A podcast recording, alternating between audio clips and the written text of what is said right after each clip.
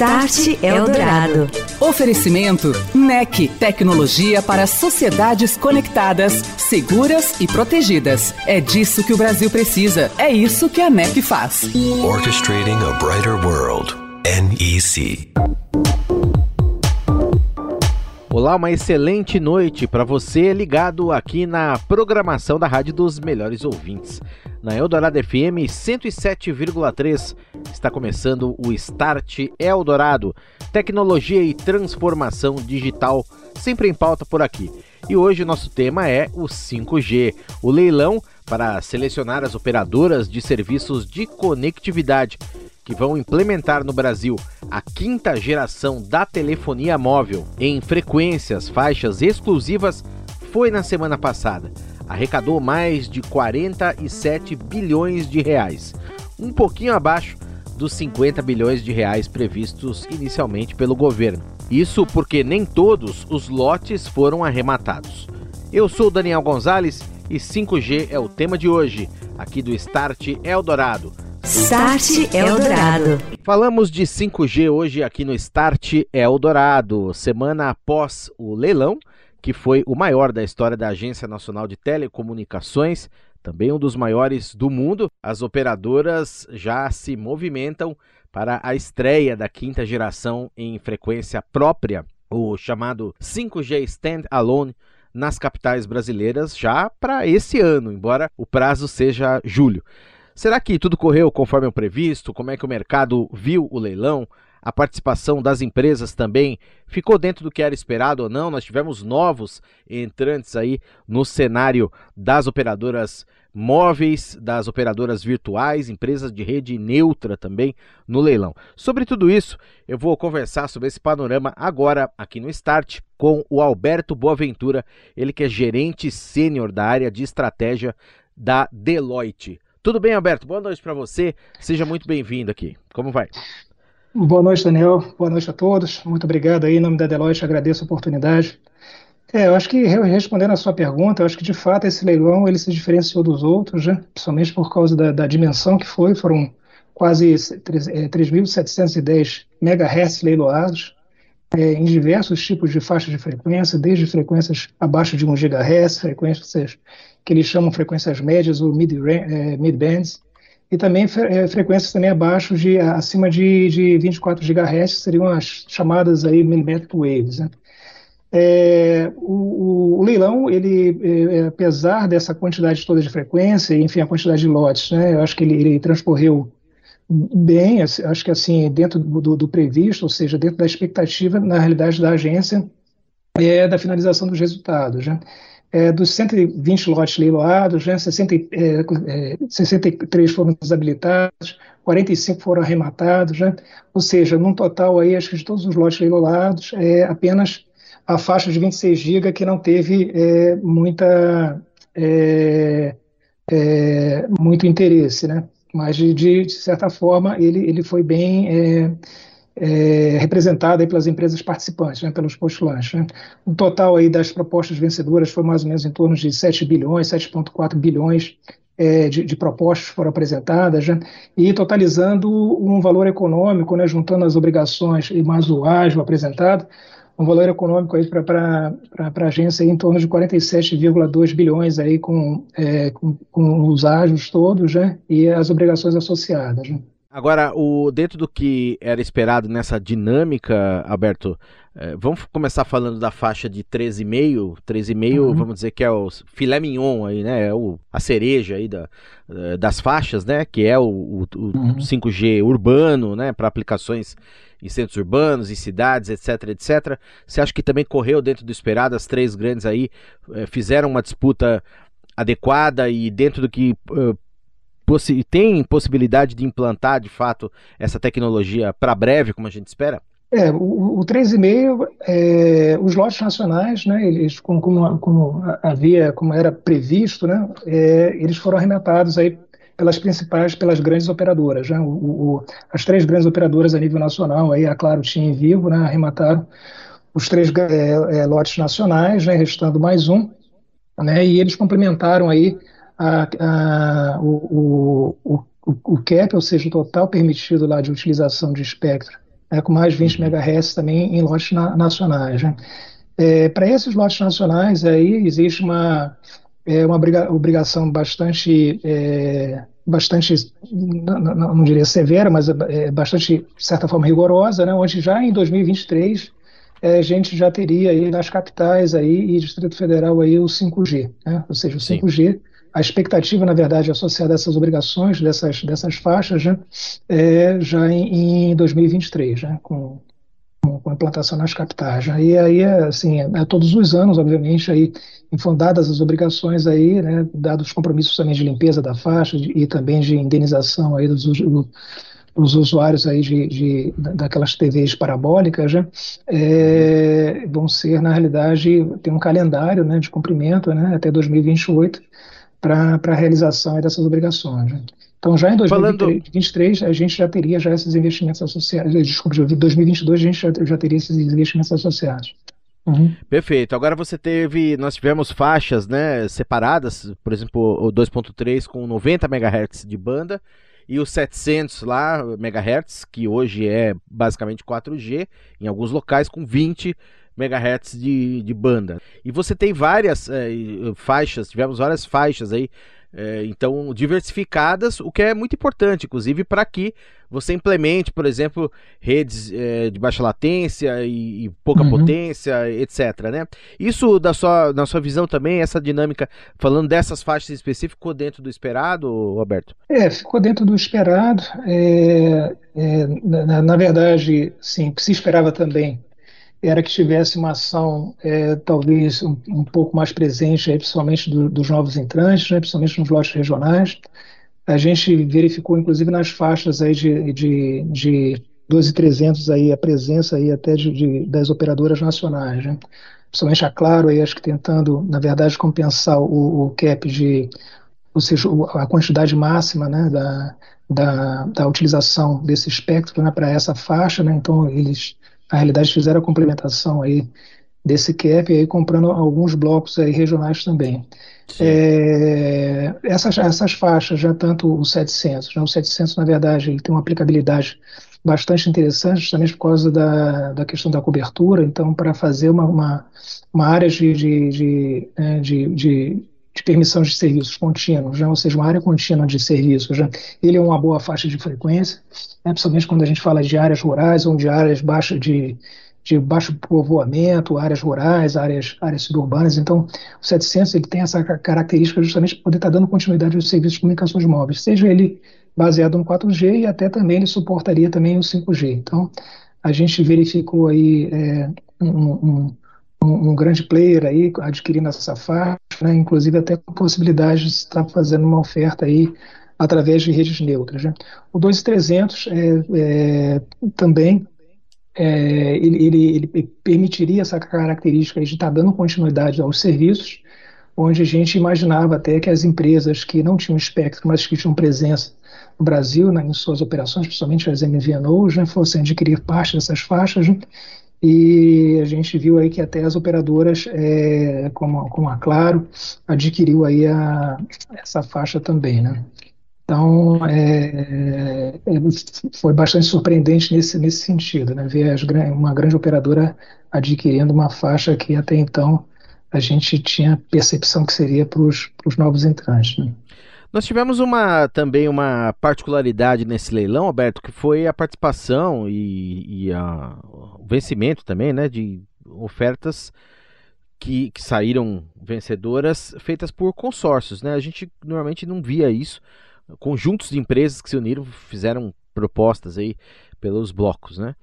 E isso há muito tempo, se eu não me engano, desde Fernando Henrique Cardoso, governo muitos anos atrás, mais de 20 anos atrás, a gente não tinha essa característica. Isso de certa forma também foi uma novidade e para na tua visão isso favorece também que o 5G é, se espalhe mais rápido, que é o que a gente precisa, afinal de contas, né? Inclusive por parte de operadoras regionais pequenas, novos investidores. Como é que você viu isso, Roberto? É, acho que eu vejo positivo, né? Acho que para o consumidor, ou seja, para a sociedade como um todo, isso é positivo, porque, de certa forma, há uma expectativa né, de, de, de, de uma maior competição, onde os serviços, na realidade, eles podem é, ter uma tendência de barateamento em função dessa, eventualmente dessa competição, né? É, isso é salutar também para o Brasil, para a indústria brasileira, né? Acho que mostra na realidade o grande interesse da pujança e é, do, do, próprio setor, né? Ou seja, da, da importância do setor, inclusive até dentro do, do, do, do, universo aí da, das Américas, assim, o Brasil na realidade ainda tem ainda uma, uma, grande capacidade aí de, de, de, atrair esses investimentos, né?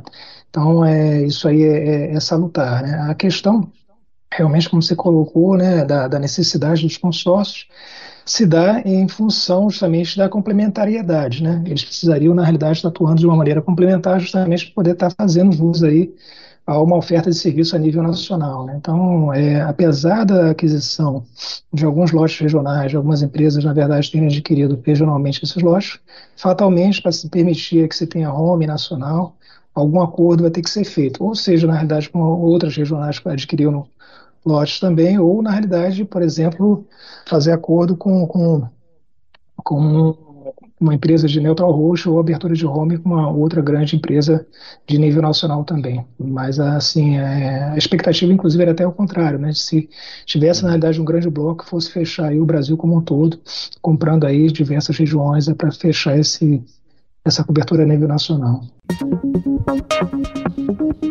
Queria te perguntar da faixa de 26, que a gente citou no início, é, foi uma, uma faixa que ficou ali mais complicada para ser vendida, foi é uma incógnita de certa forma. Por que que na tua visão é muita obrigação? A faixa de 26, se eu não me engano, tem atrelada aquela obrigação de se proporcionar conectividade em escolas. Talvez isso tenha influído de uma maneira ou outra. Mas o que, que você prevê para 26?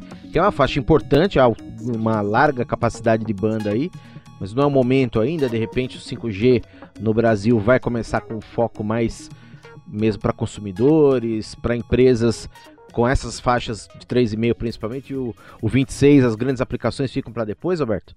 É, o, o 26 GB, assim, ele tem sido utilizado por todas as operações das redes né, 5G, mas para as operações nomádicas, ou seja, onde na verdade é, ou ela é feita né, de uma maneira indoor, né, ou seja, onde não, não tenha na realidade um comprometimento tanto de, de mobilidade, né, ou na verdade para é, é, é, compensar ou na realidade complementar o portfólio de banda larga fixa. Né? Então, algumas operadoras, principalmente as americanas, utilizam essa faixa de frequência para dar uma experiência ao usuário, uma banda larga fixa semelhante a uma fibra ótica. Né?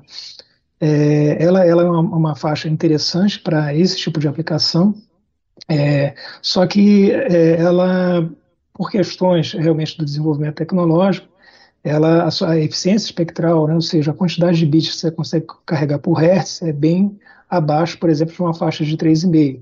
Então, ela precisa, na realidade, de uma largura de banda maior. Um dos problemas que foram observados, eventualmente, foi justamente a quebra dessas faixas de frequência em, em faixas menores, né? É, e, e, que eu acho que, na verdade, elas deveriam ser vendidas pelo bloco da sua capacidade máxima, em torno de, de 400 MHz, e, eventualmente, também é, algumas obrigações. As obrigações acho que são perfeitas, acho que é uma necessidade aí da, a, né, da sociedade brasileira de se ter, obviamente, do, do cumprimento, mas é justamente a, a questão da, da, da, indefinição aí é, de, de, quantas escolas seriam. Né? Na realidade, no edital uhum. isso não estava claro, onde inclusive até remetiria, estava remetendo inclusive até da, da, possibilidade de se ter é, mais necessidade de mais recursos. Né? Mas ela, ela é uma faixa bem interessante para essas aplicações, justamente é, com o desenvolver aí do 5G, né?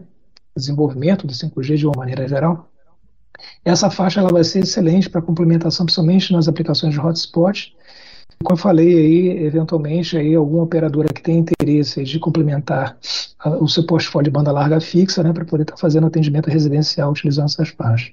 Muito bem. E aproveitando, eu trago uma informação. Anteontem, segunda-feira, uma das vencedoras, chamada Flylink, desistiu, apresentou um pedido de desistência junto da Anatel. Não vai ter como dar prosseguimento ao seu negócio. Havia conquistado faixas no leilão, Nesse caso, Alberto, aproveitando essa informação e esse gancho, o que, que acontece aí? É, da mesma maneira, alguns lotes de outras frequências que ficaram em aberto, É feito um outro leilão, uma nova concorrência? Tem algum prazo para isso? Que, que, qual é o próximo passo? É, na verdade, os lotes que não foram leiloados, provavelmente há uma, uma, uma expectativa de se ter um leilão de sobras, né, como aconteceu com os demais, é, os demais leilões. Né?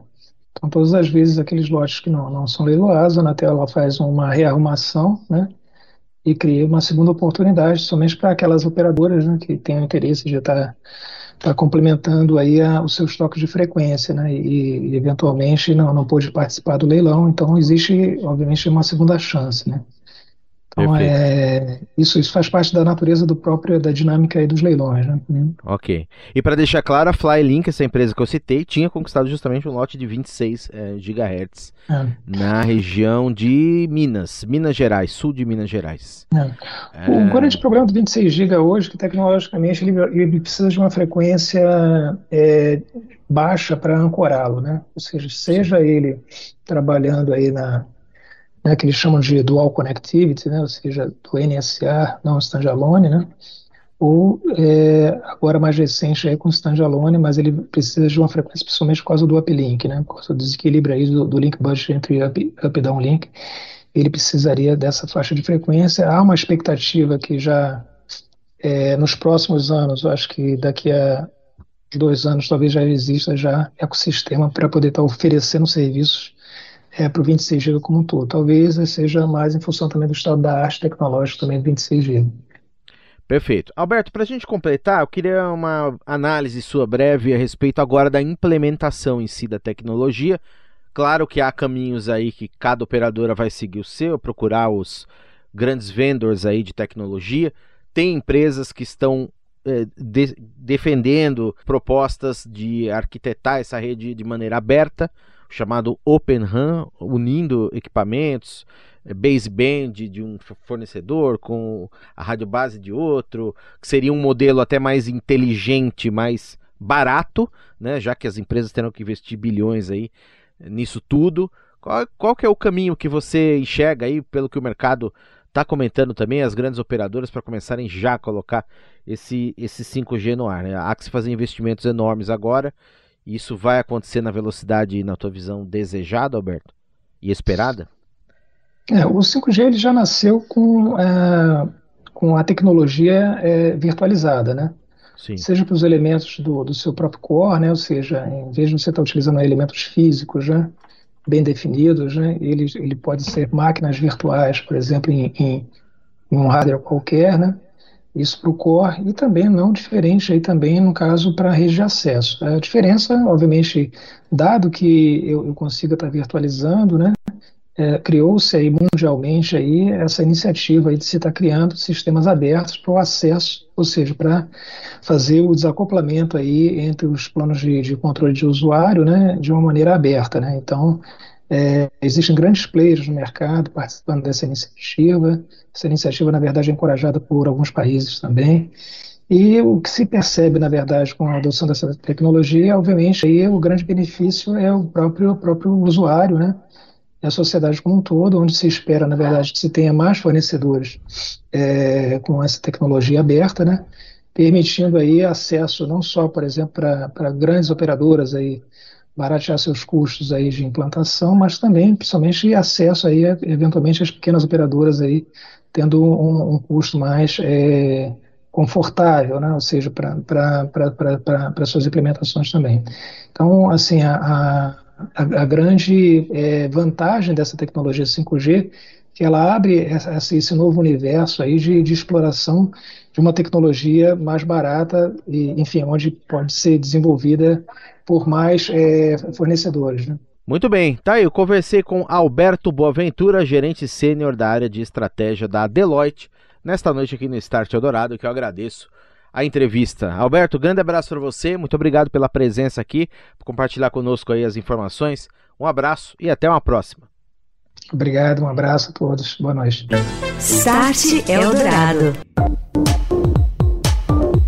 E você aí já seguiu o Start Eldorado? Se ainda não fez isso, arroba Start Eldorado no Instagram e no LinkedIn. Acompanhe nas redes sociais todas as nossas informações, temas, novidades e novos programas levados ao ar aqui na Eldorado FM 107,3 sobre tecnologia e transformação digital. Você ouviu Start Eldorado. Oferecimento NEC, tecnologia para sociedades conectadas, seguras e protegidas. É disso que o Brasil precisa. É isso que a NEC faz. Orchestrating a brighter world. NEC.